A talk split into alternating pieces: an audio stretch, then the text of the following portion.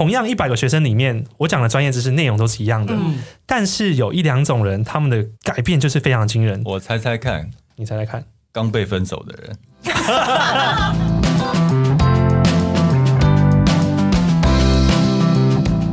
累了吗？这是给中年人的心灵鸡汤。确定不是麻辣烫？我是威爷，我是向向梅，我是 Ryan，欢迎跟我们一起中场休息，聊聊天再出发，也可以开瓶酒了。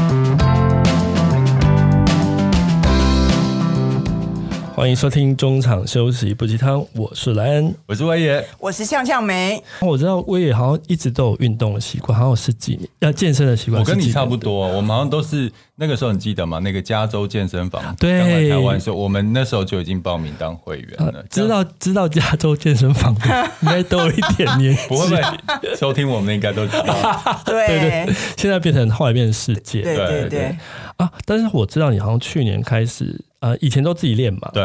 然后去年开始好像请呃私人教练，对。啊，你觉得有什么不一样吗？有啊，去年八月的时候经历了分手，找不到人生方向，是被公归本呢？然后我就真的就是报名找了那个专业的健身教练，嗯、因为平常自己在健身房练就觉得哎，好像有运动到，嗯嗯，在教练。呃，教你之后，你会发现你原来之前施力的地方是错的。比如说，你练的是二头，嗯、但是你以前自己练的时候是用肩膀去带，嗯嗯嗯，所以你自以为有练到，但其实没有练到。而且这样是不是很容易受伤？对，第一个很容易受伤，哦、第二个有健身教练之后，你会发现你花更短的时间就可以达到你要的效果，嗯、比较有效率。而且有人陪聊啊，呃、比较不无聊。像像以前我几乎就是一天呃一个礼拜五练嘛，但是。而且每次练大概一点五到两个小时，但现在一个礼拜就是三练，嗯嗯，就上教练课，每次一个小时，嗯，我就觉得效果比以前好非常多。嗯，所以真的有专业的教练指导你健身的话，会非常有成果，而且避免运动伤害。嗯，那我们今天呢，很开心请到一个 IG 的健身网红。嗯，我我之前常常被他的影片推到，嗯，比如说如何。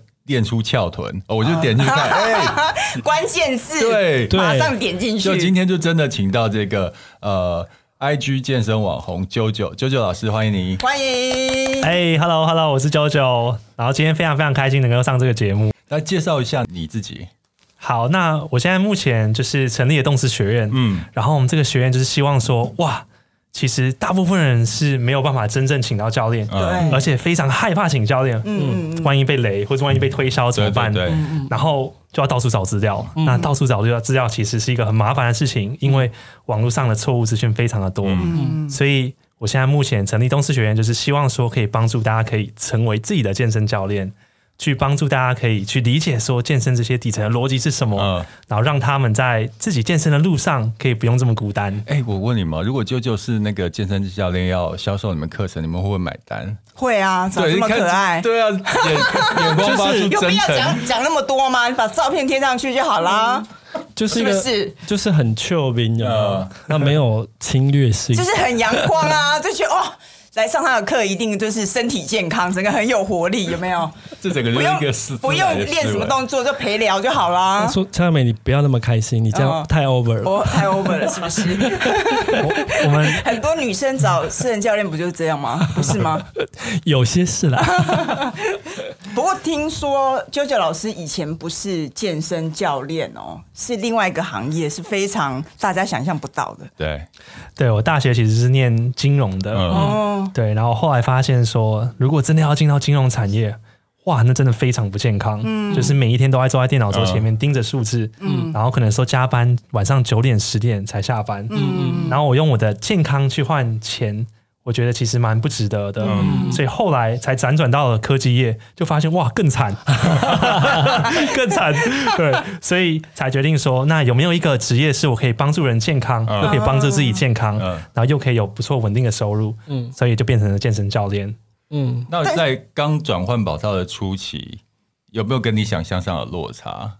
哦，我觉得超级超级害怕的，嗯、因为这个转换是一个非常孤单的转换。嗯，因为大部分我的同学都会去外商银行，嗯，或去不错的银行工作，嗯、然后就看着他们，哇，每天吃好料，去酒吧，嗯、但是我就 嗯盯着我的哑铃，盯着我的杠铃，对，所以健身教练其实我觉得跟我后来当几年之后，我会有发现非常非常大的一些差异，是在于说，大部分健身教练其实要更理解如何去教育人，嗯、如何真正的去帮助人自己学会。嗯，因为老实说，大部分人他不可能请教练一辈子。嗯，但是如果今天上课的时候，我只是带带你做做动作，嗯，那他很有可能就全部都忘掉了。嗯，然后今天没有教练之后。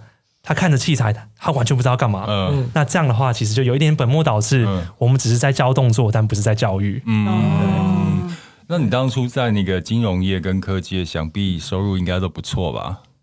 哦，啊，好，如果是在科技业的话，其实基本上的年薪通常都不会太差了。嗯，对。但是我知道那个教练，如果你刚转行做教练，你又没有学员资的资资源的话，就是你一个很菜的教练的话。收入应该是相差非常多，那时候怎么去调试自己？好，就是其实教练的收入不会太差，么好。其实如果我们去看那种大型连锁健身房的话，嗯、第一年下来，通常你的平均的收入也都会是四五万以上。嗯，对对。但是最大的问题是，教练有他的天花板在嘛？嗯、对，他没有办法真正的去复制，嗯，因为他就是用时间去换钱这件事情。对对，对，然后。等到你有想要生小孩或是要老婆的时候，他就发现你晚上都不在，真的很生气。对，刚可能大家不太了解现在状况。啊，就像我常跟我的健身教练聊嘛，像我们就一堂课大概一千六百块平均，对，他紧绷一个月最多就是一百五到一百八十堂，这个状况已经是你的时间都排满的状况，你没有办法备课，可能你休假也只能休一天，对，嗯、而且健身。教练这个行业也是有那个年年纪的寿命，除非你转成训练职，嗯、就是那个管理职，不然的话，教练可能到四十岁就差不多就是要退休的时候，因为有不断的新的教练不断的进来，嗯，对，所以我觉得蛮聪明的，不关不不亏是正大的高材生，你有想到这个这个行业的天花板，对不对？对，我觉得健身教练虽然说我们。要学非常非常专业的这些健身的知识，嗯，但我觉得最终大家也会需要去变成所谓的梯型人才，嗯，就是你不能够只有学健身而已，因为健身只是帮助人当中的其中一个小环节，嗯。那如果我可以透过不论是社群媒体，或是我可以透过可能上 Podcast 跟大家分享这些很不错的一些健身理念的话，那我就可以进而帮助到更多的人，嗯。对。你后来有经营自己的自媒体，就是 IG 为主吗？没错，对，没错。当初怎么会想要经营 IG，然后分享你呃运动的一些短片、教学短片？好，因为当初其实我就发现说，健身教练如果真的要去帮助或者触及到更多人的话，嗯、一定要有一个自媒体或者是自己的品牌。嗯，对。然后刚好去年，其实我那时候。我经营 YouTube 一开始没有成功，嗯，对，我就是架着架着一个烂烂的相机，然后在那边拍，然后就发现说哇，也没什么观观看率这样子。那刚好去年大概可能年初的时候，短影片慢慢的在崛起，对，然后后来刚好 IG 的经营其实。我也慢慢的抓到一些剪辑的诀窍，嗯、所以就透过短影片的方式去帮助到更多人。嗯，我的教练也是你的 follow 哎、欸，啊，真的吗？对，因为我那个时候我有看到之后，我就跟我教练说，哎、欸，教练你应该也做一下自己的短影音，我还拿你的给他看，然后他说啊，啾啾我有 follow 啊，对啊，我教练真的是他的那个，就他他对有同行相忌吗？没有，我的教练比较懒，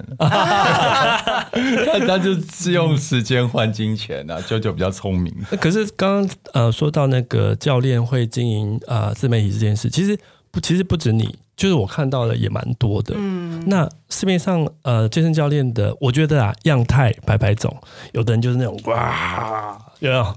那我们九九是就是虽然矜持，但是他就是有一个蛮阳光的那个，嗯、而且我觉得他整体的那个体格，我觉得有那个。除了体格不错，但还有有那个柔软度在，就不是胸肌很大，不是那种大巨巨，对对，大巨巨那种。那那就是我我好奇的是，那健身教练他自己是不是各擅胜场，或者有各种不一样他呃独特的教学方式或风格，是吗？是不是有这样子？对，其实这个很有趣，就是如果你说十几年前，嗯，刚加州进来的时候。大部分人对于健身的认知就是巨巨，对对。我想那个时候你还是小孩吧？对，我还是小孩。然后你去点他的背，他就会哇，非常快的这样转过来看你说，真的。对，我看了，我就我也就好觉得好害怕，因为我之前很早以前有去健身房健身，然后我就看到旁边有人在重训，嗯，然后就是那个很重啊，然后喊出声音，因为哇，压力这么大嘛，一直吼有没有？我觉得哦，好可怕。可是这个我要帮他们说一声，就是。我如果你负重真的很重的时候，你真的会不不不由自主会发出那个声音。我因为我我自己有这样的经验过，对我以前会觉得啊怎么这样？那当我有一次负重很重的时候，发现真的会吼出来。对，而且你变大变脸的时候，你就去知道说哦，你有练到。对，那后来的话，其实慢慢的这几年下来，有发展出很多很多不同的面貌。嗯，不论是像可能 CrossFit，嗯，或者是可能像是街头体操的健身的方式。对对，那我自己觉得说。我后来的感受是，好，我今天练得很壮，那难道我要练得更壮，再更壮，再更壮？嗯，它反而会变成是一个无底洞。嗯，那我自己想要追求的是一个平衡。嗯，对，今天呃，我有不错的体态，但是我也不有办法摸得到地板。嗯，就没有道理说我今天体态很不错，结果我地板摸不到。对，然后我今天可能，诶，我有重训，但是我同时也有办法去长跑。嗯，对，那我每个面向都有兼顾到。嗯、那这样的话，其实这样才是一个很均衡的健康，对。所以我觉得这样才对啊，因为像我们以前常自己自嘲在健身房运动的都是饲饲料鸡啊，就只要出去跑步就挂掉，他不能，他不算做运动，他只是在重训而已。我看那个影片，就是九九老师，你也有很多伸展的动作，对不对？因为我我看那个影片有一个我我我不是看翘臀，我看下背痛，我就点进去，因为真的很容易办公室久坐，真的很容易下背痛啊。然后我就看，哎，那个动作其实很简单，对女生来讲其实很简单，它就很像瑜伽动作啊。嗯，所以其实我觉得有些有些动作其实如果没那么难，女生其实很好可以入门，对不对？没错没错。那通常我们健身的话，我们会希望说。大家不要对他的这么有压力，嗯，他应该是一个每一个人都可以去接触的一个运动，嗯。嗯、因为因为健身它非常非常多好处，对，那尤其是对于肌肉、嗯，骨骼，然后神经系统，嗯，那他们也发现说，当你的肌肉量越多的时候，你减脂也更容易成功，嗯，因为肌肉它本身它就需要消耗更多的热量，嗯，对，那当你有更多的肌肉的时候。你体重下来了，你比也比较不会回弹，嗯，有所谓的溜溜球效应。现在的健身不是一味的只追求大只巨巨那种，嗯、像呃，我跟教练一开始沟通的时候，他就问我说：“你想要变成什么样的体态？”对对，那我就没有想要变成巨巨啊，嗯、我想要变成像那个韩国欧巴一样那种是精实的。他跟我讲说，这是一条很难的路，因为变巨巨的话还比较相对比较容易。那如果要变成那个很 fit 的身材，话，你饮食上可能要比那些巨巨更更注重，是不是要比较多局部是不同的练法这样子？这个要问教练。是吗？如果我们今天是真的要比较，我们先讲体态改变这件事情。嗯、体态改变的话，我们要做到四件事情。嗯，第一个是心态。嗯，对，大部分人是死在心态。嗯啊，我今天练一练，然后压力来了，然后就放弃了。嗯，然后什么改变都没发生。嗯，然后心态。先讲说怎么样有培养一个正确的心态去面对健身的时候，嗯嗯、我们再来谈比较技术层面的东西，嗯、譬如说训练、嗯、饮食，嗯、还有大家最容易忽略的睡眠。嗯，对对。那假设今天以体态改变训练，当然一定要做到位嘛。对，你不能够只是看看影片做个几下，嗯，这样子的话，对于肌肉的刺激也不够。嗯，那饮食非常关键。嗯，饮食今天假设你今天要增肌，我们所谓的 bulk。那你就必须要吃热量的盈余，你每一天就要吃可能多于你每日总热量消耗的二十 percent。但这边关键来喽，假设你今天你从七十公斤变到七十二公斤，嗯，那你还是要吃原本的更多，嗯，你不是只是吃更多就好，你还要再吃的更多，嗯，对，所以很多时候我会觉得说。健康跟真正的想要变到所谓的健美，所谓的巨巨，它会有一个很模糊的界限。嗯、那这个就是大家的取舍，嗯、然后大家拿捏。假设你真的想要变巨巨的话，你可以一直不断的吃下去，一直不断的练下去。那假设你想要变成是韩国欧巴的话，嗯、那可能你就会需要在训练或是饮食上面去做一个动态的调整。对，对啊，嗯、好，那刚刚大概呃知道啾啾老师的呃背景之后呢，我们现在就要当。健身小白了，就问一些在健身时候最常出现的困扰跟迷思。嗯、那首先让真的小白强强美来问，就是初学者最重要应该要学会的事情是什么？OK，好，如果我是一个初学者的话，对，我第一件事情是我会想要先问，就是姐姐今天这边你想要达成的理想体态是什么？就是腰瘦、翘臀、大腿细。好，很难吗？遇到这种风雨怎么办？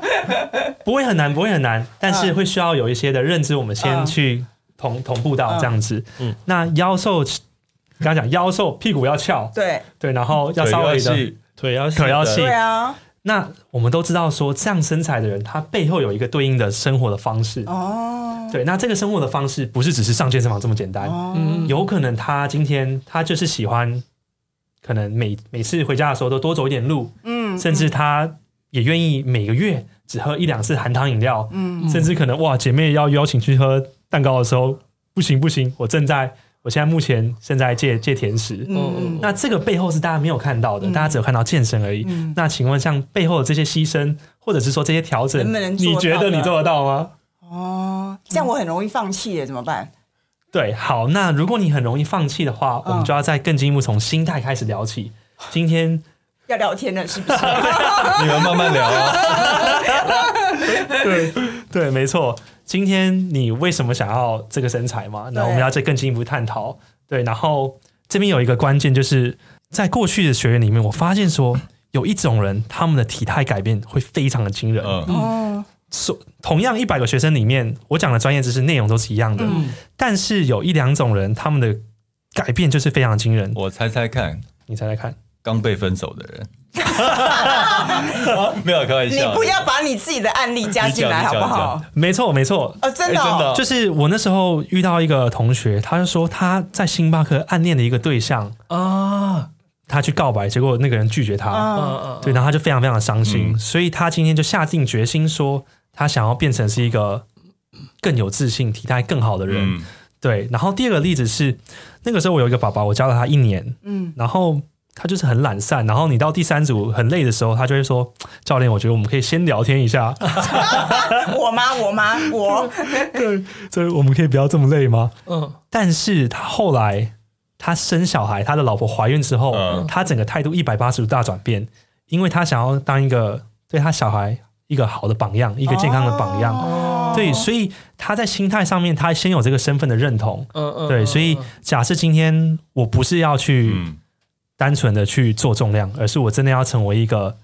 健身的人，嗯、我真的要成为一个健康、有自信的人，嗯、真的要从心里面去认同这件事情。嗯、我们后面再谈的一些训练的细节，这些专业才有意义。嗯、所以这也是为什么我非常强调，在第一堂课的时候会先跟学员沟通这件事情，就是要有一个目标。你的目标是要干嘛？这样子是是？没有，每个人都有目标。嗯、我觉得是打从心里想要改变自己的一个很大的动机，或是打击。对，所以教练现在还要兼做心灵沟通就对了，是不是？呃，因为如果没有心灵沟通的话，他很快就放弃了。也对，又或者说他没办法真正的达到他想要看到的目标，嗯、就很可惜，嗯、很可惜。明明我可以做这件事情，那我就应该要去做。嗯，对。所以对那个真的想要永新健身的小白，如果你真的想要呃达到目标的话，我觉得那个动机。其实是很重要的。嗯、那第二个我来问好了，嗯、就像我们教练常强调那个每周的课表，他觉得课训练的课表很重要。嗯，但像我我们以前在练的时候就讲啊，今天这里有机器我就做一下，那里有机器做一下，其实没有那种逻辑性。嗯，那为什么健身的课表是重要的呢？哦，健身的课表非常非常重要的原因是因为我们不可能每一次去健身房。东做一点，西做一点点，嗯、那这样的话，我们就没有办法有效率，甚至每一次都有一点点的进步。对，嗯，对。那课表，你说哇，那个网络上每次都说练翘臀的六个动作，啊、哦，有有有，对我常在 IG 有看，我就把它下载。练核心的十个动作，对对对，然后或者是要直接可以躺在地板，我就把它下载，准备来练的时候。嗯、但那应该都只是片段片段吧？没错，没错，哦、因为。通常这些动作里面有千千百百种，嗯，但是如果我要更有效的去训练我们的身体的话，我们就会谈到所谓的动作模式，嗯，然后他们就会发现说，其实我们在不论是运动场上，或者是在日常生活当中，不外乎的动作模式就会所谓的前推后拉、上推下拉，那下半身的话有分成是单腿跟双腿的，然后分成是比较屁股主导的动作，嗯、跟比较膝盖主导的动作。嗯嗯嗯，那只要我们在我们的课表里面，真的，比如说我们三天的训练里面有完整的涵盖到这几个动作面向的话，嗯、其实我们的体态或者是我们的能力就不会太差。嗯、那这个时候，我们先满足了这几个条件之后，我们再来加入其他的一些元素。譬如说，假设今天你想要练翘臀，嗯、我们可以多加一点翘臀的元素。哦、假设你想要让你的肩膀更宽，我们再多加一点点，比如说肩膀的一些训练。嗯、那这样才不会本末倒置。我一直去往外追求一些很花俏的东西，但是我真正最核心的一些训练我没有做到位。嗯，对。哎，我这边听到教练讲到这边，我自己可以分享一个，我也是健身十几二十年嘛，那中间一度都请过教练。那后来要回归，就后来就发懒，后来就没有回归自己练。那我觉得有几个缺点，就是没有教练呃练的时候，你的你的程度会停滞在一个地方，就上不去了。嗯，啊，因为就是教练会给你，然后以前教练帮你雕过的动作，就像刚刚那个周琦教练一开始讲的，其实你会忘记，嗯，你会忘记重点是上在哪里。还有一个，比如说他可能给你给三个翘臀动作，你会忘记说，哎。那第三个是什么？那久一久真的就忘记了。嗯、你不止动作细节忘记，他动作的规划他也忘记了。那最后最后一个最严重的是，很容易受伤。所以就是常常就是啊，好搞不好不容易呃认真练了三个月之后，哎、欸、受伤了，那又必须停一个月。那你再再等他修复回来，通常也要一两个月，已经算快的。那就是等于是一直在恶性循环里面，好好坏坏，好好坏坏，所以你的程度就一直上不去。所以我觉得，所以像最近我就看到明威这边有一些训练的成效，我就有在想说，哎，好像可以重拾呃请教练这件事情。但是讲到请教练，就有几个有几个困难点啦，嗯、因为现在呃请健身教练一堂课平均大概就一千六一千七嘛。对，哎，起跳起跳哦，嗯、这这并不是一般上班族对。可以负担的，嗯、对啊，那所以他可能刚有讲嘛，这可能只有金字塔上百分之五，他才能找私人的健身教练。对、嗯，他的时间也是很很有限制性的。嗯、通常上班族他们的最好预约教练的时间就是六七八点，那段时间 always 是满的，你预约不到。啊嗯、所以有时间的限制，有金钱的限制。那我们现在用什么方法可以达到呃像请教练一样的一个效率跟跟成果呢？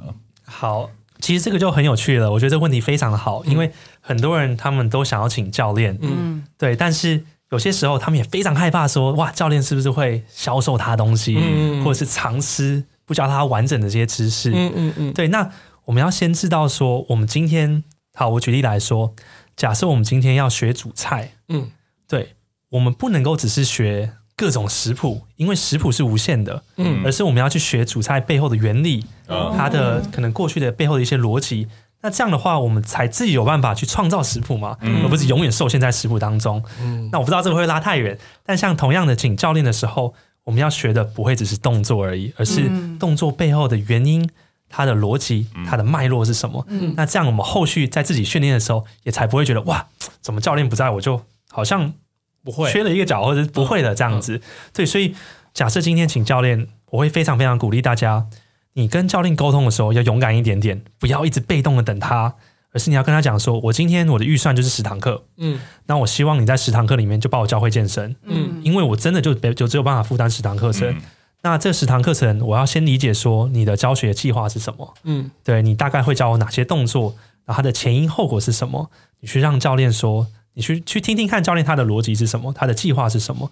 那这样的话，你才有办法确保说，哇，教练不会是每一堂课都带一样的，嗯，或是不会这堂课来，下一堂课就忘记什么了，嗯，而是真的循序渐进的把你教会，嗯嗯，对。那所以回过头来，如果我今天自己在带学生的话，我非常注重原理的教学，嗯，对。像大家很常听说，哇，我们今天在做卧推的时候，就是要转一圈这样子。锁住，然后再开始做动作。嗯，但是大部分人说他不知道为什么要转一圈锁住啊，转转一圈锁住要干什么？嗯、那我就会用一个例子跟他讲说，其实哎，有趣的事情是，我们的肩胛骨它是漂浮在我们的肋骨上方的。嗯，那今天如果我们在做动作的时候，我们的肱骨，也就是我手臂的这个骨头在动，肩胛骨也飘来飘去的话，那很有可能就比较没有效率。哦，对，所以假设今天我在做卧推的时候。如果我今天可以先把我的肩胛骨固定好，在一个好的位置上面，嗯，那我的肱骨在做动作的时候，也有办法比较好的去感受到我的胸肌。嗯，那这个时候学生他就可以想象得到了，他不会只是哦转一圈锁住，然后不知其所以然。哦，真的耶！刚刚一这样讲，我就有画面了。所以就是要先知道原理，不是只教动作这样子。因为知道所以就比较不会忘记，嗯、是吗？对，知道原理才会变你的东西，而不是教练的东西。哦、对对。刚讲的是那个上教练课，就有真人教练带你上课，但真真人教练实际的带你上课，其实还是有一些门槛。第一个就是一堂课的收费大概现在台北市大概一千六到一千七嘛，嗯、然后其实这个费用收费就不低了。那再第二个就是时间，就热门的教练、好的教练，他通常在那个尖峰时间都预约特别满，对，也不是随时安排都可以去上课的。嗯嗯，那为了解决呃，收费跟那个时间的问题呢，舅舅提出了一个很好的方案，跟大家分享一下。好，就是我们发现说，其实很多人他们可能没办法真正找到适合自己的教练，嗯，然后网络上 YouTube 资讯毕竟要符合演算法嘛，嗯，所以难免也会需要各种把主题切开来，对，他没办法真正的有系统去做一个教学，嗯，那我就回过头来想说，那这些人不就是一个很大很大的一个困扰吗？嗯，我今天既想要学会健身，网络资料又很复杂，但同时请教练也不确定说教练到底有没有办法真正把自己教会。那如果我可以帮助想要自己学会健身的人成为自己的健身教练呢？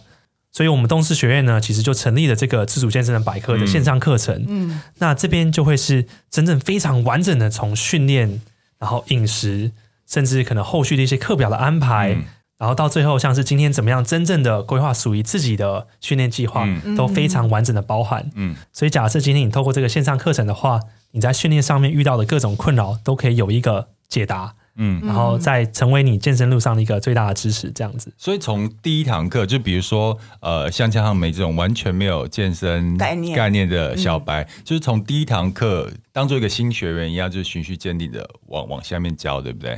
对，那我大概分享一下整个进程的逻辑，嗯、那这也是我在带学员的时候会有的一个逻辑。嗯，第一个是我们先不要谈训练，我们来谈心态。嗯，因为如果心态没有到位的话，我们后面谈再多的训练，半年、一年就会全部被打回原形。嗯嗯，嗯对。那心态调整完之后呢，我们再来谈所谓的核心肌群。嗯，对。然后呼吸，因为我们的中轴会需要先稳定。嗯，这样的话，我们的四肢才有办法更好的发力去完成比较高难度的健身动作。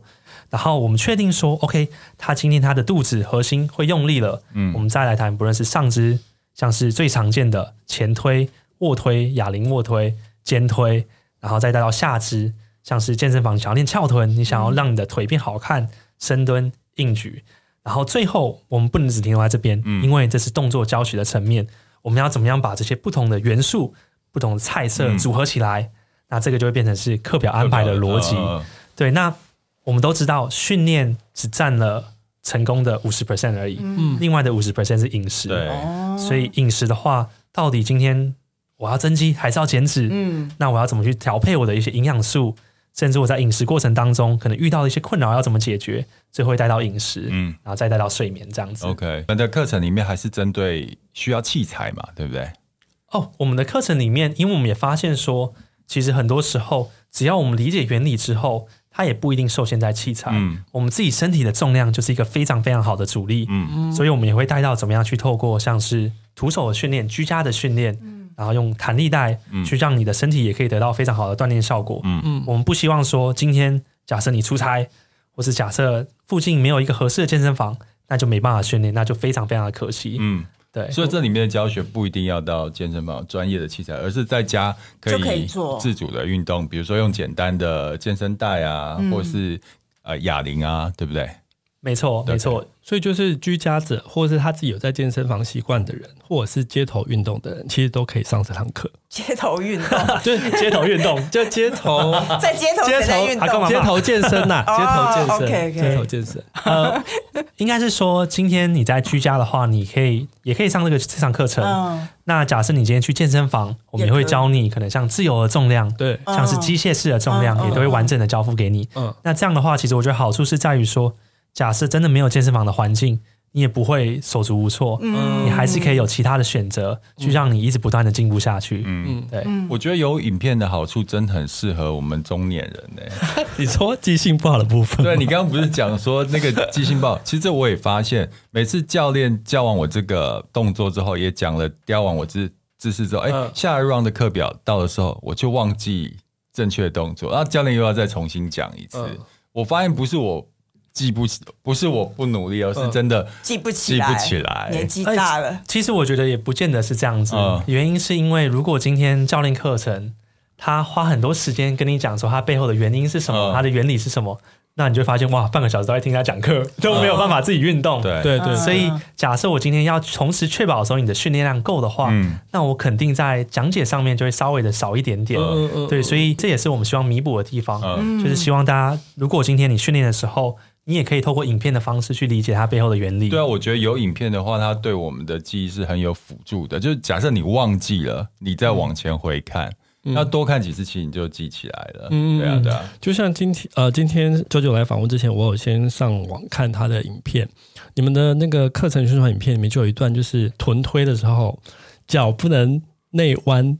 要打开，你记不记得？我就哦，因为我自己有在做臀推，我就说哦哦，原来是这样，我就马上 get 到那个那个重点，这样子。嗯、对，对，没错没错。那我们真的很希望说，假设看了影片，我们不要只是看影片而已，哦、是真 是真的有办法去健身房执行看看。对对对对对，对啊！对于那个菜鸟的话，循序渐进，你可以练。对于我们自己已经有上健身房的话，其实你看这影片，它可以再细雕你的动作。对，就是光是你不要内八做臀推，不要内八跟。脚往外的话，其实效果就差很多。所以你用这个影片呢，然后来雕自己的动作，我觉得可以让运动的效果更明显了。嗯，对，嗯，因为很多时候真正的关键是我们在做动作的时候，我们不是只是要随便炒一个炒饭吗？对，而是真的要做一个五星级的料理。所以很多很多的细节我们都会需要兼顾到。那这样的话才有办法让我们的动作的品质可以更好。那动作品质更好之后呢，我们就可以通过比较少的时间来达到更好的效果。嗯。JoJo 这次推出的自主健身百科，用运动科学克制专属训练计划，现在卖的非常好。嗯，已经健身的人真的很多。我们刚刚按计算机，哦，已经超过千万了。哇，恭喜恭喜你，恭喜你！那你可以来最后来介绍一下你的课程的特色卖点。好。如果今天你除了除了卖点是教练帅又可爱，那可以学到什么？来讲讲看。好，假设今天你不想要再东学一点点，西学一点点，嗯、而是真的可能有系统性的从零到一，慢慢的一步一脚印的把你的整个脑袋里面的知识框架建立起来的话，嗯、那这堂课程就非常非常的适合你。对，那假设真的，假设你如果是想要有一个人带你运动，只是动动的话。那也许你有些动作不清楚的地方，你也可以透过这堂课程把它当成是一个工具书一样，嗯，针对不清楚的地方，你去做一个复习，那也可以确保你在做动作的时候比较不容易受伤，而且可以做得更到位，嗯，对。然后我们都知道说，训练只是其中一个小环节而已。